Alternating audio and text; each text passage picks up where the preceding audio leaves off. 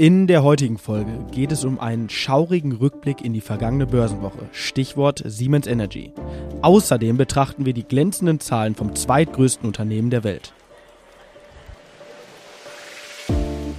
Märkte kompakt. Vermögen, regional, Vertrauen. Der VR Private Banking Podcast Ihrer VR Bank Westmünsterland. Es begrüßen Sie Marco Suttrop und René Aguilar. Die im Podcast besprochenen Inhalte stellen ausschließlich allgemeine Informationen dar und beinhalten keine Kauf- oder Anlageempfehlung und Anlageberatung. Weder die Moderatoren noch die VR Bank Westmünsterland haften für etwaige Verluste, die aufgrund der Verwendung der Informationen verursacht oder damit in Zusammenhang stehen. Ja, und los geht's heute am 31.10. Zunächst natürlich wieder mit dem Rückblick. 31.10. Halloween und äh, die Zahlen der vergangenen Woche sind äh, wirklich auch schaurig, wenn ich hier auf den Zettel schaue. Der DAX verliert in der vergangenen Woche 0,75 Prozent. Der S&P 500, der amerikanische Leitindex, deutlich ähm, krasser im Minus mit 2,53 Prozent und der Nasdaq, der Technologieindex, ungefähr auf dem Niveau minus 2,62 Prozent in der vergangenen Woche. Ja, für Gold abermals eine wirklich sehr, sehr gute Woche. Liegt zu um 1,27 Prozent und steht heute Morgen bei etwa 1995 US-Dollar die Feinunze, also 31,1 Gramm.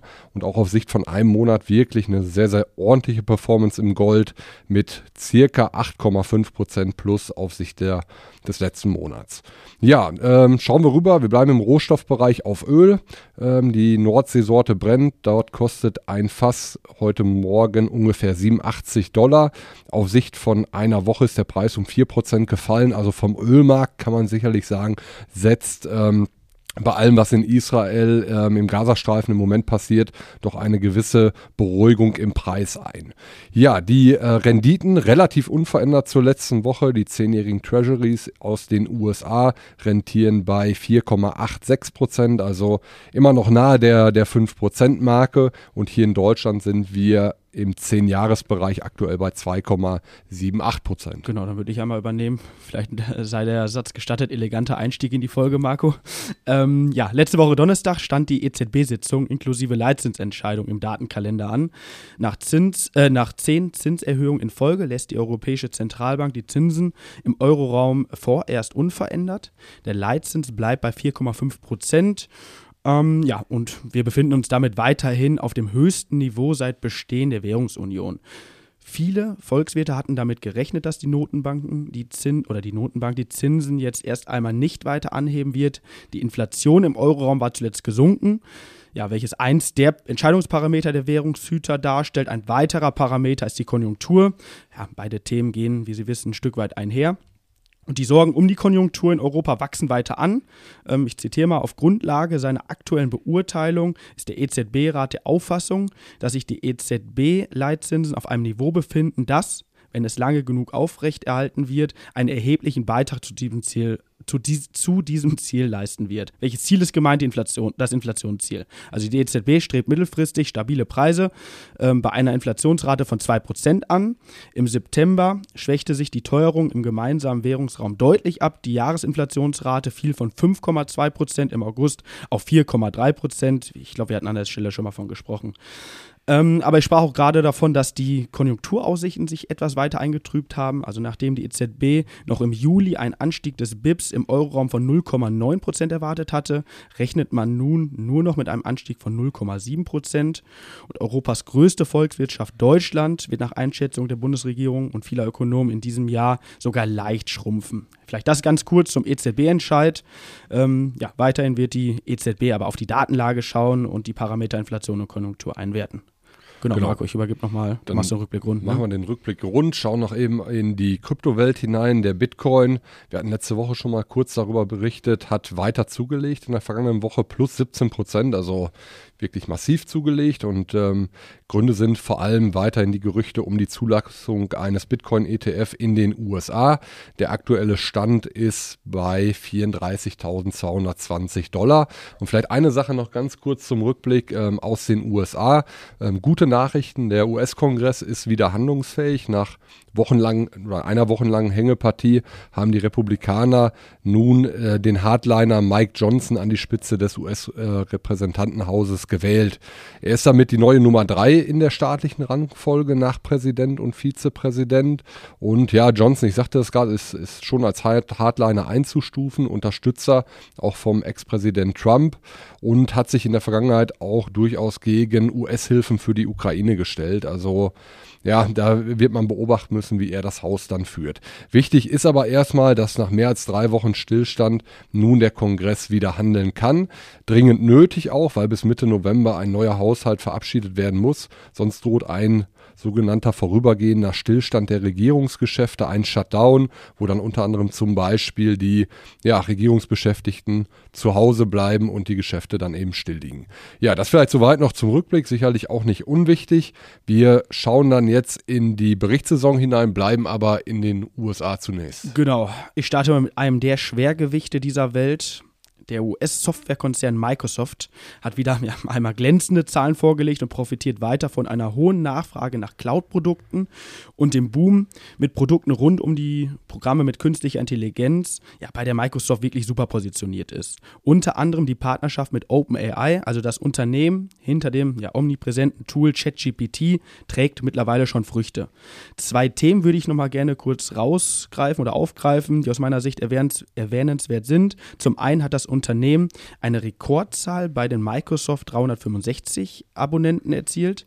Die Anzahl der Privatkunden, die sich für das cloud-basierte Office-Paket entschieden haben, wuchs um 18 Prozent auf 76,7 Millionen. Es wird sogar erwartet, dass dieser Trend ja, sich weiter fortsetzt und verstärken wird, wenn der Einsatz des KI-Co-Piloten weiter ausgeweitet wird. Also der Einsatz von KI in den bekannten Office-Paketen, ähm, Word, PowerPoint oder weitere. Zum anderen, also den zweiten Punkt, den ich nochmal herausstellen möchte, ist die Übernahme des US-Spieleentwicklers Activision Blizzard, die rund eineinhalb Jahre nach der Ankündigung vor kurzem auch endlich vollzogen wurde. Bekannte Spiele von Activision Blizzard ist die Call of Duty-Reihe, Tony Hawks, oder Warcraft. Ich bin jetzt nicht der größte Gamer, aber in Diskussionen mit Freunden oder Bekannten ja, merkt man erstmal, wie riesig dieser, dieser Markt ist also weltweit nahm die Game, Gaming-Branche 2022 schätzungsweise 201 Milliarden Euro ein. Zum Vergleich, das ist etwa das Siebenfache dessen, was im vergangenen Jahr in die Kinokassen rund um den Globus floss. Also etwa ja, die Hälfte des Umsatzes mit Gaming wird in, in China und den USA erwirtschaftet. Wie gesagt, ich glaube, echt unglaublich großer Markt und dementsprechend wird die 68 Milliarden US-Dollar Übernahme von Microsoft den Umsatz im E-Gaming-Bereich des Unternehmens mit Sicherheit merklich beflügeln und seine Position auf dem Markt für Online-Spiele deutlich verbessern. Nun kurz Abschließend nochmal zu den bekannt gegebenen ja, glänzenden Zahlen. Also der Umsatz legte im ersten Quartal des Geschäftsjahres 2023-2024 um ähm, 13 Prozent auf 56,5 Milliarden Dollar zu. Der Gewinn in den drei Monaten bis Ende September kletterte um 27 Prozent auf 22 Milliarden ähm, Dollar nach oben. Vielleicht nochmal auf der Zunge zergehen lassen. Also Gewinn in drei Monaten 22 Milliarden Dollar nicht ganz so verkehrt. Umsatz und Ergebnis fielen deutlich besser aus, als Analysten im Schnitt erwartet hatten. Die Aktie des mit einem ja, Börsenwert von rund zweieinhalb Billionen Dollar zweitwertvollsten Unternehmens der Welt legte nachbörslich um circa, äh, circa 5% zu. Also alles in allem reitet Microsoft weiter die Erfolgswelle, was die DZ, die, äh, was die DZ Bank auch ähm, dazu veranlasst hat, ähm, das Kaufenurteil zu bestätigen und den fairen Wert von 415 auf 425 US-Dollar anzuheben. Die Aktie steht aktuell bei ca. 337 US-Dollar. Ähm, heißt, wir sprechen hier von einer Abweichung zum fairen Wert, ähm, ja, ca. Zu 30 Prozent. Ja, und das bei einer schon hingelegten Wertentwicklung in diesem Jahr von 42 Prozent. Ähm, ich glaube, wir könnten jetzt noch viel, viel mehr über dieses Unternehmen äh, erzählen. Ja, aber das soll es zu Microsoft schon gewesen sein. Bevor ich nun zu Marco gebe, vielleicht nochmal ein kurzer Einschub, ein kurzer Appetizer für Sie. Und zwar hatten wir just gestern den Leiter Makro and Strategy der Union Investment, den Michael Herzum, zu Gast und durften ihn neben einem spannenden Vortrag auch nochmal kurz zu einem Podcast zur Seite nehmen. Hören Sie mal rein. Viel Spaß. Ja, ja, jetzt, wir haben jetzt sehr viel über die große Transformation, die Great Transformation gesprochen. Was würden Sie mit Blick nach vorne sagen? Überwiegen die Chancen oder die Risiken? Ja, definitiv die Chancen. Wir haben einen neuen Wettbewerb. Dieser Wettbewerb spornt alle an. Er wird Innovationen hervorbringen. Er wird ähm, die Produktivität steigern, die langfristig dann dazu führen wird, dass das Wirtschaftswachstum auch ähm, größer sein wird. Und das ist sicherlich eine positive Entwicklung. Es gibt Gewinner und Verlierer davon, aber in Summe haben wir mehr Wirtschaftswachstum und das ist definitiv etwas Positives und daraus habe ich, sage ich, mehr Chancen als Risiken.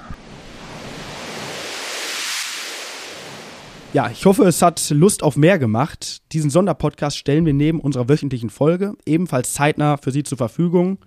Ähm, geben Sie uns ja wie gewohnt gerne Feedback zu dieser, zu dieser Sonderfolge. Nun, Marco, gebe ich aber dann den Staffelstab wirklich an dich rüber. Genau, wir bleiben in der Berichtssaison, beziehungsweise bei den Unternehmensnachrichten, das ist vielleicht äh, korrekter dann gesagt. Äh, und ja, du sagtest gerade sehr, sehr erfreuliche Zahlen von Microsoft. Äh, mit dem Thema, mit äh, welchem ich jetzt weitermache, ist leider nicht, nicht wirklich erfreulich und leider auch hier aus Deutschland. Wir sprechen über Siemens Energy und die Aktie befand sich in der vergangenen Woche im freien Fall, speziell vor allem ab Donnerstag. Zu den Gründen gleich da noch etwas mehr. Ganz kurz, Siemens Energy hat seinen Hauptsitz in München und ist ein Elektro- und Energietechnikhersteller, sowohl im Bereich der konventionellen, aber vor allem im Bereich der erneuerbaren Energien. Der Konzern ist im DAX vertreten und hat etwa 92.000 Mitarbeiter, also schon eine enorme Anzahl. Und ähm, Siemens Energy hat die mit der Nachricht schockiert, dass der Konzern mit dem Bund über Milliardenbürgschaften verhandelt. Angeblich werbe das Unternehmen um Garantie von, Garantien von bis zu 15 Milliarden Euro. Außerdem würden Maßnahmen zur Stärkung der Bilanz geprüft, teilte der Konzern mit.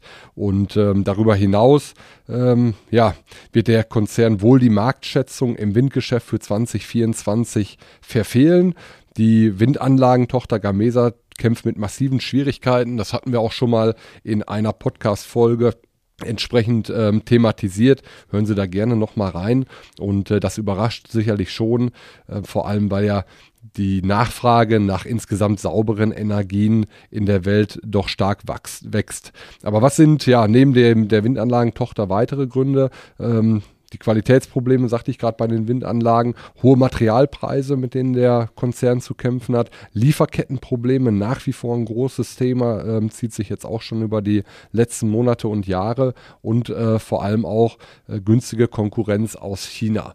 Ähm, aber vielleicht zurück zu den, zu den Garantien ganz kurz seitens des Staates. Ohne diese müsste das Unternehmen wohl auf Großaufträge verzichten. Der Auftragsbestand soll bei etwa 110 Milliarden Euro liegen. Also das ist ja erstmal eine positive Nachricht, dass der Auftragsbestand so groß ist. Aber wenn dann eben nicht abgearbeitet werden kann ohne diese Garantien, hat das natürlich ähm, extreme negative Auswirkungen. Der Staat sagt, auch die Ex-Mutter Siemens soll sich mit, ein, mit einspringen und Garantien geben. Diese ziert sich aber wohl noch. Man ist dort in Verhandlungen. Siemens hält noch 25,1 Prozent der Anteile an Siemens Energy. Daneben sollen weiterhin auch die Partnerbanken helfen. Auch die sollen dann mit Garantien ähm, ja, weiter, weiterhelfen dem Konzern. Aber auch da wird sich sicherlich in den nächsten Tagen und Wochen zeigen, wer dann bereit ist, wie auch dem Konzern zur Seite zu springen. Die Aktie jedenfalls reagiert schockiert und verliert in der vergangenen Woche 26 Prozent, also ein Viertel an Wert. Auch auf Jahressicht die Performance ähm, nicht wirklich besser, im Gegenteil minus 55 Prozent. Und ähm, mit diesem minus 55 Prozent ist Siemens Energy, glaube mit relativ größtem Abstand sogar ähm, schwächster DAX-Wert im laufenden Jahr. Das Tief wurde gesehen in der vergangenen Woche bei 6,50 Euro. Der Höchstkurs, damit man mal weiß, ja, ähm, wie ist eigentlich der Rücksetzer vom, vom absoluten Hoch im Januar 21, stand bei 34,60 Euro. Also wirklich ähm, sehr, sehr krass, was, was dort passiert ist in den letzten Monaten. Höchst volatil allerdings die Aktie. Heute Morgen bei 8,23 Euro, also vom Tief, äh, wenn man es jetzt prozentual misst, schon äh, sehr, sehr ordentlich auch wieder zugelegt. Aber es ist in dem Moment oder in diesem Moment, in diesen Tagen sicherlich eher ein Zockerpapier. Und das sagt auch die DZ Bank, die einfach sagen, es sind so viele offene Fragen da. Es sind auf jeden Fall Reputationsschäden entstanden fürs operative Geschäft, die einfach zu diesem Zeitpunkt unabsehbar sind. Die finanziellen Effekte auf das Zahlenwerk, äh, die Bewertungen äh, sind hoch und ja, das führt eben dazu, dass die DZ Bank den Fair Value doch massiv ein äh, oder äh, nach unten gesetzt hat, von zuvor 16 Euro auf nun 7,50 Euro. Und mit diesen 7,50 Euro ist der Fair Value dann aktuell sogar unter dem ähm, ja, Börsenkurs von heute Morgen. Also die DZ Bank im Gesamturteil spricht im Moment von Halten, aber ich wiederhole mich im Moment bei dieser Schwankungsbreite sicherlich eher ein Zockerpapier. Und dennoch, gut, das war so ein bisschen Entspannung dann jetzt auch gesehen haben die letzten Tage, ne? nachdem ja. dann, ich glaube, wann war es, Freitag? Die Aktie ins Bodenlose gefallen am, ist. Am Donnerstag, am genau. Donnerstag, genau, und, sorry. Äh, Freitag dann eine gewisse Erholung genau, eingesetzt, genau. ich glaube dann in dieser Woche, aber man sieht es ja. höchst volatil. Also ja. äh, Schwankungsbreiten im zweistelligen Bereich auf Tagessicht ja. äh, im Moment normal. Also ja, das äh, Zockerpapier passt, Zockerpapier, ich, dann aktuell genau, ganz gut. Ne? Sollte man weiter beobachten. Im Moment, wenn man nicht zocken möchte, gegebenenfalls eher die Finger davon lassen. Marco, du kommst zum Ausblick. Genau, dann sind wir beim Ausblick auf die aktuelle Woche und ein äh, Termin fand gestern schon statt. Da wurden die Inflationsdaten, die vorläufigen für Deutschland verkündet und äh, die waren durchaus auch in Ordnung oder hoffnungsvoll. Im Oktober lag die Inflationsrate bei 3,8 Prozent, die Prognose lag bei 4 Prozent und äh, damit ist eben der Wert dann etwas niedriger ausgefallen als erwartet. Positiv im September lag die Rate noch bei 4,5 Prozent, also sieht man auch zum Vormonat da schon ein äh, deutlich niedriges Niveau und diese 3,8 Prozent sind auch der niedrigste Stand seit August 2021 hier in Deutschland. Die Kerninflationsrate, also die Rate ohne Lebensmittel, ohne ähm, Energie, fällt auf 4,3 Prozent nach 4,6 Prozent im vergangenen Monat. Ja, weitere äh, ja, Termine stehen hier auf der Agenda. Also für heute, Dienstag, werden Inflationsdaten für den gesamten europäischen, äh, die Europäische Währungsunion verkündet. Dann am morgigen Mittwoch, Highlight der Woche, ganz sicher die Leitzinsentscheidung aus den USA. Dort wird erwartet, dass der Leitzins nicht angepackt wird, also bei 5,5 Prozent bleibt. Dann am Donnerstag Leitzinsentscheidung von der Bank of England, bevor dann am Freitag der Arbeitsmarktbericht aus den USA folgt. Sicherlich auch nochmal ein super wichtiger Termin und die Berichtssaison ist nach wie vor voll im Gange. Ähm, gestern hat McDonald's Zahlen verkündet, äh, positive Zahlen. Heute sind dran unter anderem BASF, Pfizer, Samsung. Am morgigen Mittwoch Mondelez, äh, PayPal, Qualcomm. 2.11. Ähm, Apple, sicherlich das Unternehmen, wo diese Woche am genauesten hingeschaut wird. Eli Lilly, Novo Nordisk, die ja jüngst auch mit äh, tollen Nachrichten auf sich aufmerksam ja, gemacht haben. Ne? Genau. genau ja. Hier aus Deutschland Fresenius, Fresenius Medical Care, die, genau das Gegenteil. Ähm, Lufthansa ist dabei, Shell und am Freitag dann noch Vonovia, BMW, Alibaba unter anderem. Also äh, picke, picke Fall, picke, picke voll die Agenda. Ja, ja, ja. Wir werden in der nächsten Woche genug zu berichten haben Sicherheit, und sagen an dieser Stelle auf jeden Fall erstmal vielen Dank fürs Zuhören. Wir hoffen, Ihnen hat es gefallen. Ja, empfehlen Sie uns gerne weiter. Wir freuen uns, wenn Sie uns abonnieren. Und René, du sagtest eben schon mal, gerne immer Feedback an äh, uns unter podcast.vrprivatebanking.de. Ganz genau. Machen Sie es gut. Vielen Dank fürs Zuhören. Tschüss. Ciao. Wichtige Angaben zu den im Podcast aufgeführten Wertentwicklungen können Sie unseren Shownotes entnehmen. Ihr Private Banking Team.